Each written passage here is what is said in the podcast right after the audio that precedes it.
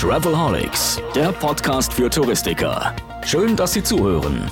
Denn der Podcast Travelholics ist das Audio-Update rund um Digitalisierung, Marketing, neue Destinationen, Produkte und Ideen. Speziell, aber nicht nur für Reisebüros. Als Online-Radio zum Mitnehmen von Profis für Kollegen bietet Travelholics Talks und Tipps für Touristiker. Das geht vom Ohr in den Kopf. Ja, Travelholics, der Podcast für Touristiker, eine neue Folge. Heute einen Tag von Nikolaus.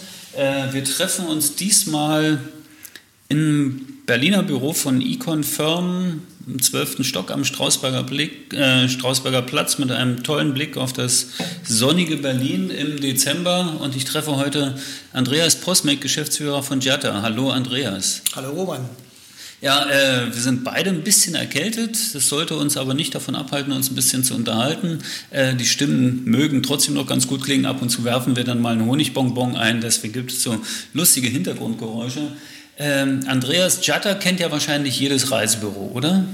Also wir hoffen schon, ne? nach 22 Jahren wäre es ein Unding. Also seit 22 Jahren am Start. Jatta ist äh, gestartet, womit eigentlich? Ja, 96 und ähm, das erste Problem, das wir damals lösen wollten, war der Vertrieb von Last-Minute-Reisen. Von, ihr wart ein Reise? Nein. Nee, waren wir nicht, aber bei uns war klar, die Branche wird digitalisiert. Und wenn du dir damals angeguckt hast, wo hat die Reisebüros am meisten gedrückt, dann war es der margenschwache Verkauf der Last-Minute-Angebote. Also sind wir im ersten Schritt hingegangen und gesagt, okay, welche Last-Minute-Hotels gibt es überhaupt? Haben uns gleich bei der Infox eingeschrieben und haben einfach mal Strichlisten geführt, welche Hotels kamen bei, bei welchen Veranstaltungen wie auch vor. Und das war die erste CD-ROM. Das war noch vor dem Internet. Ah, okay, das heißt, ihr habt dann Hotelinformationen auf CD-ROM verschickt. Genau, zwei Jahre entwickelt, kein Umsatz, sofort eine Sonderprüfung des Finanzamts Kassel. da waren wir es halt gewohnt. Man macht ein Geschäft auf, stellt Klamotten rein und verkauft. Und wir haben zwei Jahre keinen Umsatz gemacht, haben nur Reisekosten produziert. Ähm, unser Glück war damals, dass der, der, Finanzbeamte, sein Sohn hatte gerade in der Schule selbst eine CD-ROM erstellt und war schon am, am, Drucken des Covers gescheitert. Dadurch wusste er, wie aufwendig sowas ist. Und dann haben wir die auch viele Jahre nicht mehr gesehen. Ja, nach zwei Jahren war die erste CD-ROM fertig, 7000 Hotels und die haben wir in die Reisebüros geschickt, per Post. Ihr habt per Post CD-ROMs in die Reisebüros geschickt, die haben die eingelesen und konnten dann die Kunden besser beraten, weil sie Hotelinformationen Ganz hatten, genau. die, es, die über die im Katalog verfügbaren hinausgingen. Genau so war es. Ja, Durchbruch kam durch Bucherreisen. Bucherreisen hat irgendwann festgestellt, dass die 7000 Objekte, die wir auf der CD hatten, fast deckungsgleich mit dem eigenen Portfolio war. Wir haben nur noch 300 ergänzt und dann haben wir dieselben Flyer, die wir vorher immer freitags über die Infox verteilt haben und wo wir so 12 bis 15 Bestellungen pro, pro Woche hatten. Daraus wurden dann, weil der Flyer plötzlich mit demselben Text, aber mit einem anderen Layout, nämlich Bucher empfiehlt und dem Tukan, den Bucher damals hatte, wurden dann plötzlich 120 Bestellungen pro Wochenende. Und dann war die größte Sorge von uns immer, haben wir genügend Faxpapier fürs Wochenende. Damit die Bestellungen alle mhm, reinkommen. Ganz genau. Abgefahrene Geschichte. Wie viele Leute wart ihr damals? Zwei, rennen Sie nicht. Remsi Aro und du. Remsi Aro bekannt aus Funk und Fernsehen, würde ich sagen. Leider, ja. okay, alles klar. Und äh, jetzt ja, seid ihr ein paar mehr, nehme ich an. Ja, jetzt mal 93 hier Fulltime hier in Kreuzberg an der Oberbaumbrücke. Mhm. Seid ihr auch international unterwegs? Ja, seit 2006 eigentlich so ein bisschen induziert durch Hotelbeds damals, als wir angefangen haben, für die die Beschreibung zu machen, die ja dann am Ende von, von EasyJet lizenziert wurden. Ähm, wir sind damals hatten wir unseren ersten ausländischen Kunden, heute haben wir in 74 Ländern Kunden und machen knapp 50 Prozent des Umsatzes im Ausland. Ihr habt Kunden in 74 Ländern. Ich bin ja sehr oft mit Reisebüros unterwegs, so in Seminaren, da geht es so um Verkaufen und, und Top-Ten-Listen und solche Geschichten, also so viel so Hotelcharts und so finde ich eigentlich ein ganz spannendes Thema. Und da kommt immer die Frage, wie viele Hotels gibt es eigentlich? Wie viele Hotels habt ihr eigentlich im Reisebüro anzubieten? Und dann, also ich stelle es so als Schätzfrage und dann die Antworten sind so zwischen 50 und 120.000. Wie viele Hotels gibt es? Was mein, du also, musst ja wissen. Ja, wir wissen es relativ gut. Ähm, wir wissen auch nicht alles, aber wir wissen es relativ gut, weil wir über unser Produkt Multicode die Angebote von knapp 500 touristischen Distributoren aggregieren. Also es gibt mittlerweile knapp 853, nee, seit Montag 857.000 unique Giada-IDs. Und die werden angeboten von diesen 500 Playern unter 57 Millionen verschiedene Buchungscodes. Und das heißt, es gibt 853.000. Wir werten aber auch aus, wie viel in Deutschland angeboten werden. Und von der Summe, diese, über die Summe aller deutschen Veranstalter hinweg sind das 337.000 Objekte. Da ist also noch Luft nach oben. 337.000 Objekte, die weltweit buchbar ja, Oder vom deutschen Markt aus. Vom deutschen Markt global aus buchbar sind 857.000 ja, global. Genau. Gigantisch. Und die habt ihr alle? Ja, ja mittlerweile haben sie alle. Gibt es noch irgendjemand auf der Welt, der diese Informationen... Seid ihr eigentlich der Google der Hotelbranche oder... Nö, wir sind Giata, aber der letztgenannte ist zum Beispiel auch ein Lizenznehmer von uns. Das heißt, die nehmen euren Content. Unter anderem. Genau. Ganz spannendes Modell. Wann seid ihr weg von den CD-ROMs? Ähm, so schnell wie möglich, aber ist ja klar, also das musste sich ja alles erst entwickeln.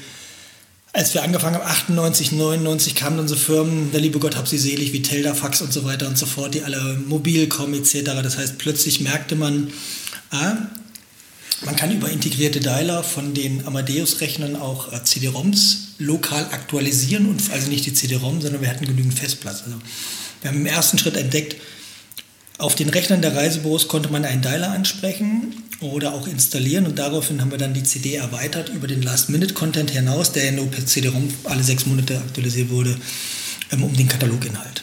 Und dann kam 9-11 2001, als die ganzen Veranstalter sparen mussten und dann hatten alle ein elementares Interesse daran, ihre Daten digital in die Büros zu pushen. Und so sind wir dann von 30, 40 Veranstaltern sehr schnell hochgeschossen auf über 200.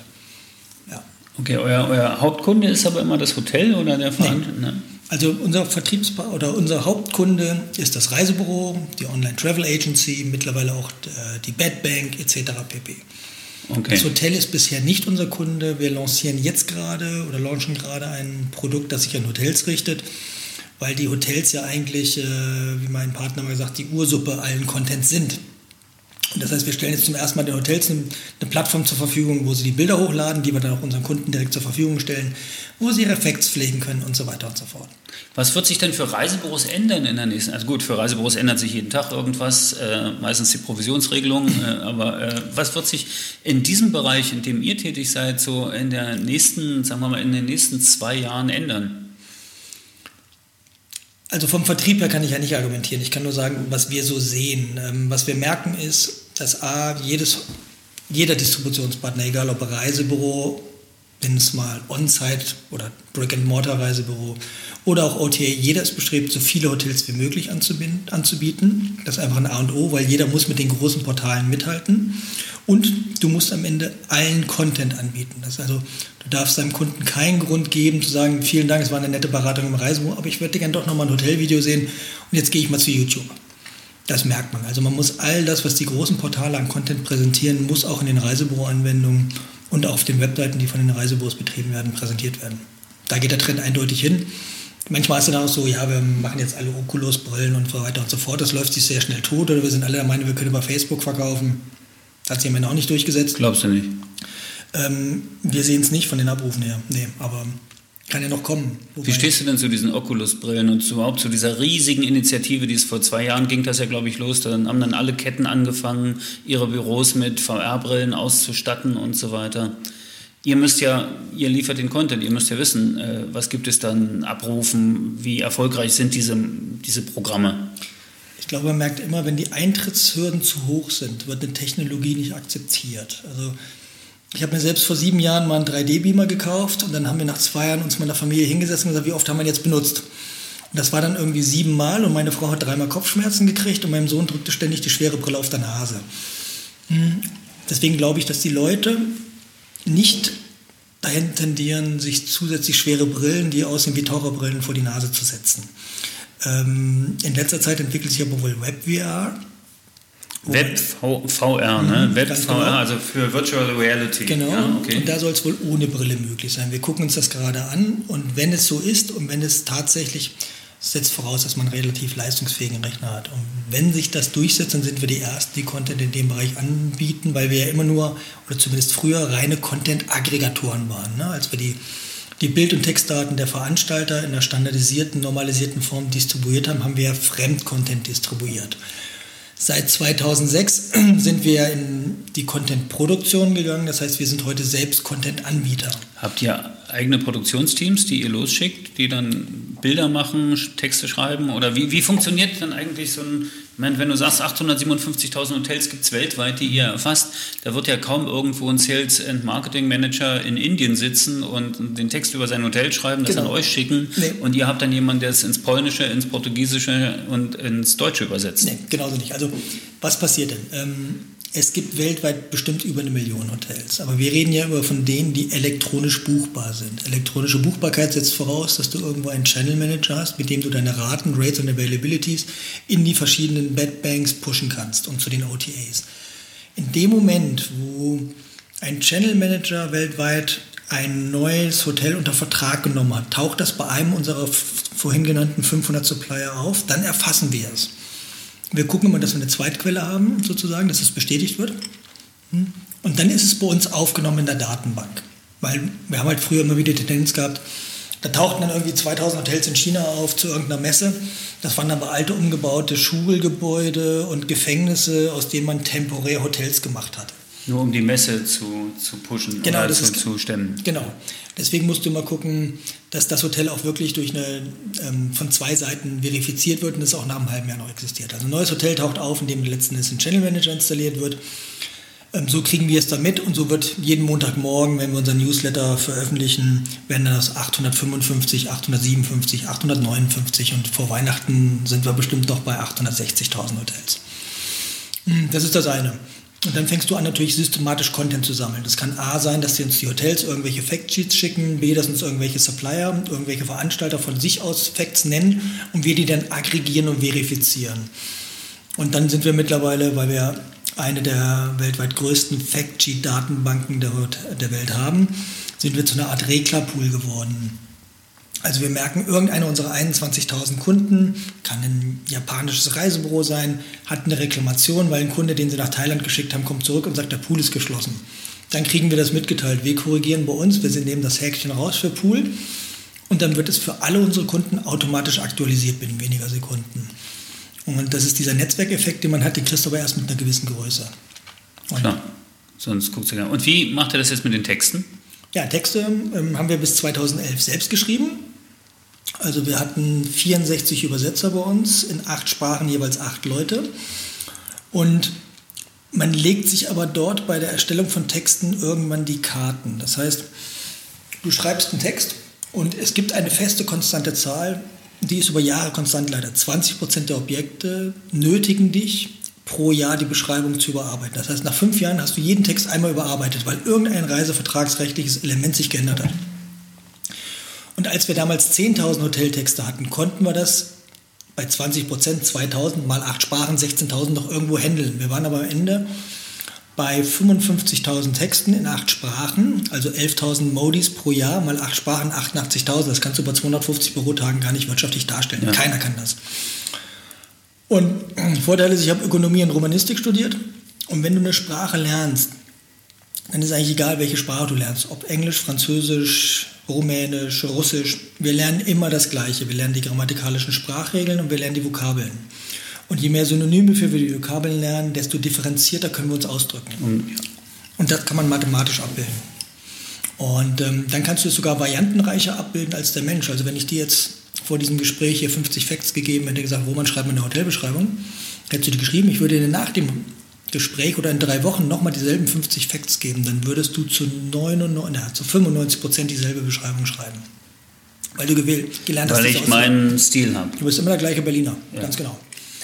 Und ähm, hey. in dem Moment, wo du das Maschinen beibringst, können Maschinen sagen, ich habe jetzt dreimal so formuliert, ich kann jetzt Varianzen reinbringen. Ich muss nach diesem Satz nicht diesen anschließen, sondern kann erst dieses Fakt, solange es sachlogisch dazugehört, erwähnen. Und dann plötzlich werden die Texte variantenreicher, als was Menschen schreiben. Und das haben wir mittlerweile erreicht. Und die schreiben dann bei euch Maschinen? Ja, genau. Also wir aktualisieren die, die Facts letzten Endes. Und sobald die Facts aktualisiert wurden, wird die Maschine wieder angestoßen, dann wird der Text in 24 Sprachen neu geschrieben. Aber bei euch arbeiten schon auch noch Menschen. Ne? Ja, also, Linguisten und so weiter. Die sich das dann nochmal anschauen. Mhm, ja, also wir haben immer noch pro Sprache zwei Mitarbeiter, wo wir, ich muss überlegen, mathematisch gesehen, wir hatten früher für 55.000 Texte pro Sprache acht Übersetzer.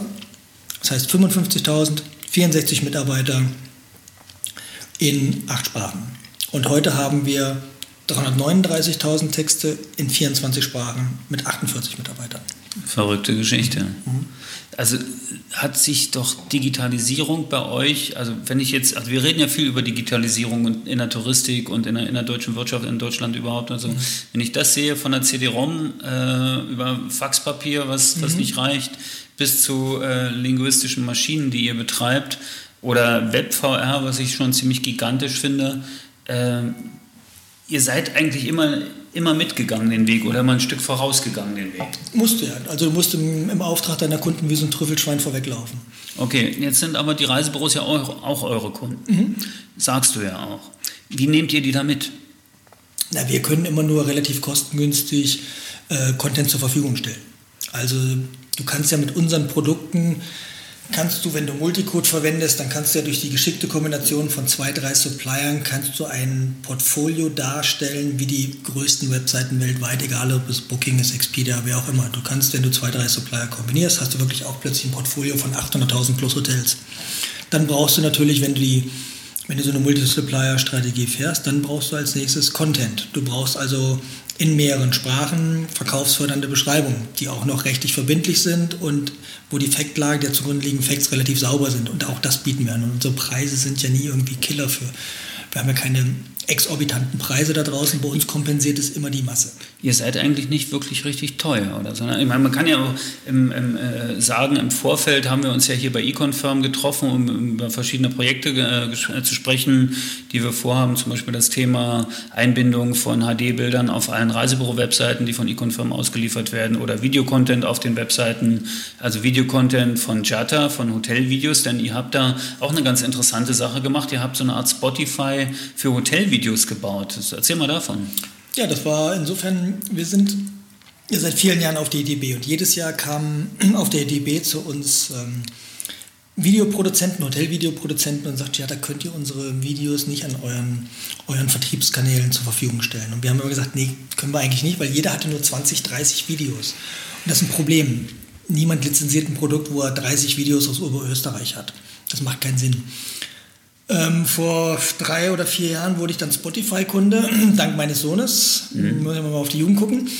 Und habe mir dann eigentlich gedacht, ja, was die mit Musik können, müssten wir doch eigentlich auch mit Videos können. Das heißt, wir geben genaue Vorgaben. Nicht? Bei Spotify wird ja auch der Musikkatalog eingestellt nach Vorgaben, wie es ja. von Spotify kommt. Dann haben wir gesagt, warum gucken wir nicht, was die verkaufsfördernde Conversion maximale Länge von Hotelvideos? Die war am Ende 45 bis 90 Sekunden. Ein 5-Sterne-Haus eher 90 Sekunden, 3-Sterne-Haus eher 45 Sekunden, ein 2-Sterne-Haus besser gar nichts und teilweise. Und, Nicht mal Bilder. Ja, genau. Dann war die Vorgabe ähm, verkaufsfördernde Musik, kein Text, keine Sprecher. Und seitdem bieten wir den Videoproduzenten, Hotelvideoproduzenten an, schneidet eure Videos neu, stellt sie in uns Archiv ein und bekommt über 50 Prozent der Einnahmen von uns. War das E-Confirm in die glückliche Lage versetzt, die Videos bei euch abzuholen und auf den Webseiten ihrer Reisebürokunden einzubinden in Zukunft, wenn die Reisebürokunden das wollen, genau. zum Beispiel. Ja damit dann am Ende der Kunde, der im Büro sitzt, keinen Grund mehr hat zu sagen, ich gehe nochmal auf YouTube und dort dann von einem Werbebanner abgeholt wird, die Beratung im Büro erfolgte und die Buchung woanders erfolgte. Genau, das ist, das ist ein Weg. Okay, mhm. absolut. Ja. Nächste Schritte, nächste, nächste Geschichten, die ihr sonst noch vorhabt? Ähm, wir launchen jetzt im Januar, das ist unsere Neujahrsüberraschung, ein relativ uniques Room-Type-Mapping weil, das musst du erklären. Ja, Roomtype-Mapping heißt letzten Endes, wenn du auf einer Website bist und sie kriegst verschiedene Zimmertypen, weißt du nie genau. Du hast 17 verschiedene Bettendatenbanken, die dir einen Preis bieten mit einer unterschiedlichen Zimmerbeschreibung, weißt du nie genau, ist es denn das gleiche Zimmer. Weil was macht die Branche? Sie lebt von der Intransparenz. Ne? Das Hotel hat acht verschiedene Zimmertypen. Die Bettendatenbanken benennen diese acht Zimmertypen mit eigenen Bezeichnungen. Das macht die nächste Bettendatenbank auch. Zehn Bettendatenbanken verkaufen ein Hotel, schon hast du 80 verschiedene Zimmertypenbeschreibungen. Und wir aggregieren das zurück wieder sozusagen. Wir sagen, was versteckt sich denn hinter diesen 80 verschiedenen Beschreibungen? Wirklich welche acht Typen? Reverse Engineering, wie auch immer du es nennen willst. Am Ende drehen wir das Rad zurück. Okay. Und das launchen wir im Januar und ähm, ja, umfasst über 100 Bettendatenbanken im ersten Schritt und funktioniert mittlerweile seit September, Oktober testen wir es extrem gut, ähm, erhöht die Conversion auf jeder Website signifikant und nur das zählt und die, den Average, die Average Room Night per Night eben auch. Also Weil du halt einfach bessere Raten erzielen kannst oder umsetzen kannst. Ja, ganz genau. Du sitzt hier in Kreuzberg mit 94 Leuten in einer alten Fabrik mit Blick auf die Spree Ja, nicht so dekadent wie du hier, ne? Nee, nee. also für die Zuhörer, wir sitzen hier und gucken auf den Alexander. Pass auf, wir machen, wir machen, wir machen nachher ein Selfie, wir machen nachher ein Selfie auf der Terrasse und stellen das einfach als Episodenbild ein, ein, dann wissen einfach alle, okay. wie schön wir hier gucken können. Frage war, äh, seid ihr eigentlich noch ein Startup? Also Im Kreuzberg Startup, äh, Fabriketage, 94 Leute. Habt ihr noch Startup-Feeling? Also wir versuchen das immer zu, konvertieren, äh, zu, zu, zu konservieren, weil es ist einfach so, du musst geistig beweglich sein. Das sind ja viele der Startups. Ähm, wir haben den Vorteil, wir haben mehrere Cash-Kühe sozusagen und haben nicht so diese permanente Existenzangst und das erlaubt es uns aber auch mit neuen Produkten mal zu experimentieren. Ähm, das können die ganzen Startups um uns herum nicht. Und wenn man mittags essen geht, hört man ja auch das ein oder andere Gespräch. Und gerade jetzt, wo die Finanzierungslage ein bisschen dünner wird, haben die alle ein bisschen Existenzangst.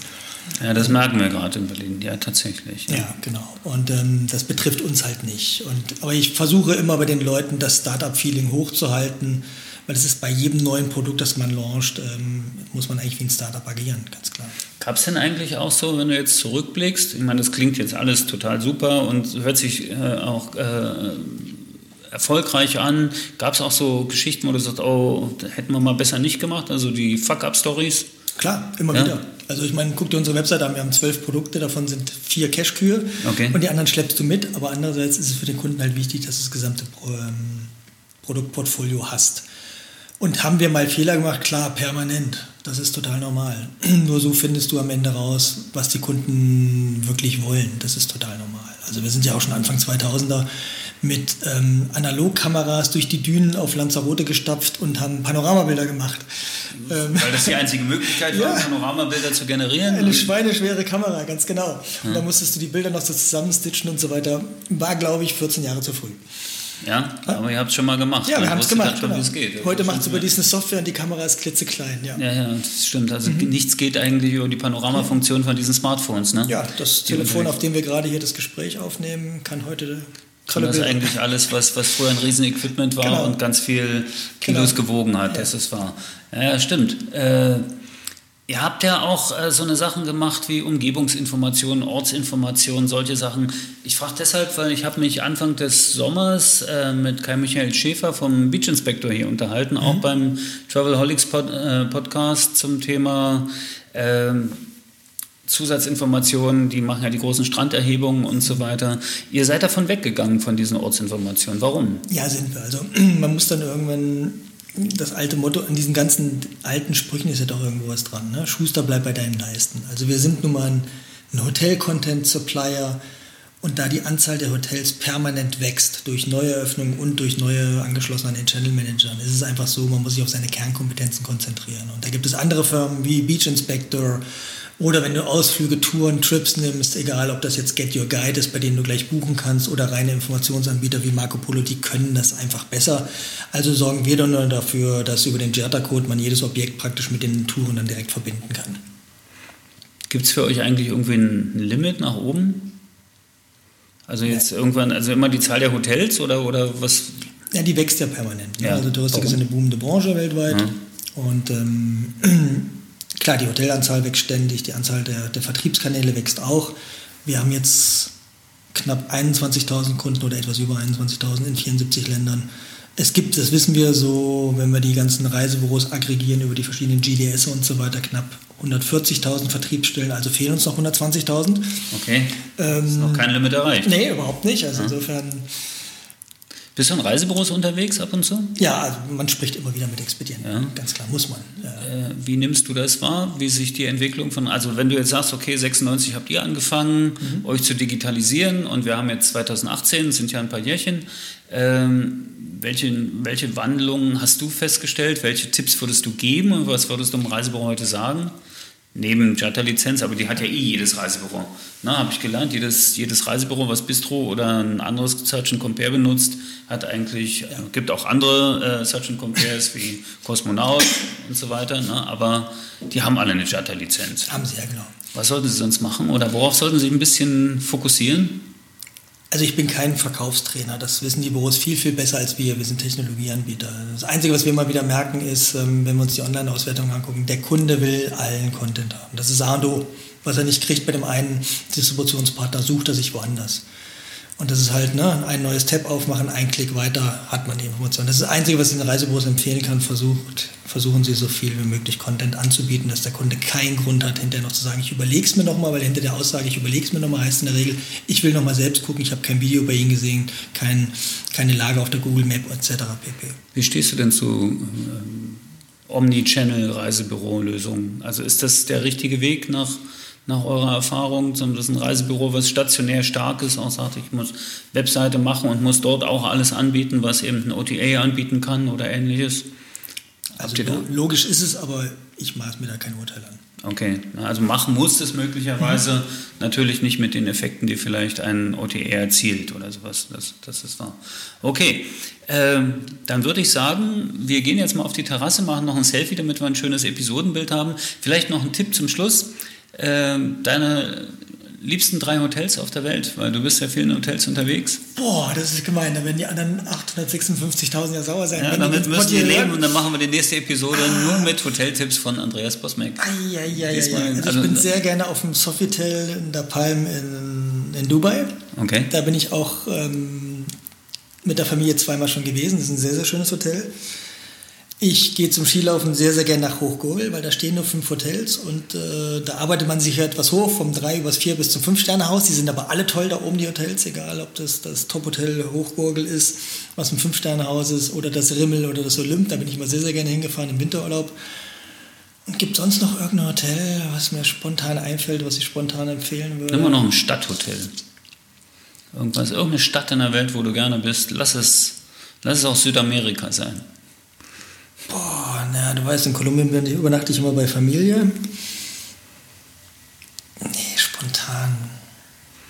Ich war mal auf so einem Hotel, in so einem Hotel auf Antigua, aber mir fällt der Name nicht an, mit Pineapple oder so. Das war sehr, sehr idyllisch gelegen, war ein sehr einfaches Haus, war einfach durch seine idyllische Lage sehr, sehr sympathisch. Okay, ich gebe vielleicht auch noch einen Tipp, das ist auch keine Werbung, aber ich war am letzten Wochenende in Hamburg, habe mir zum ersten Mal die Elbphilharmonie angeschaut, dort Julia Holter spielen, hören und äh, auch gesehen und habe im Hotel äh, Tortue übernachtet, was relativ neu ist, ein äh, nettes kleines Designhotel ähm, in der Nähe des Neuen Walds, also ein ganz hübsches kleines Haus.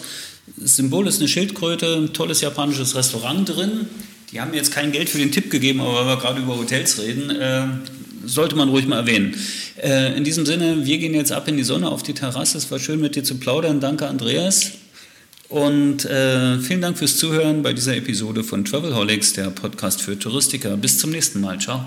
Achtung, hier kommt ein Travelholics-Tipp. Ja, zum Abschluss nochmal ein kleiner Tipp, denn das Jahr 2018 neigt sich nun dem Ende. Mit großen Schritten geht es auf das nächste Jahr 2019 zu. Ich habe am 1. Mai mit dem Podcast Travelholics begonnen und habe viele spannende Gespräche geführt in der letzten Zeit und ich möchte es nicht versäumen, eine allerletzte Sonderfolge anzukündigen. Die werde ich aufnehmen bereits am 18.12.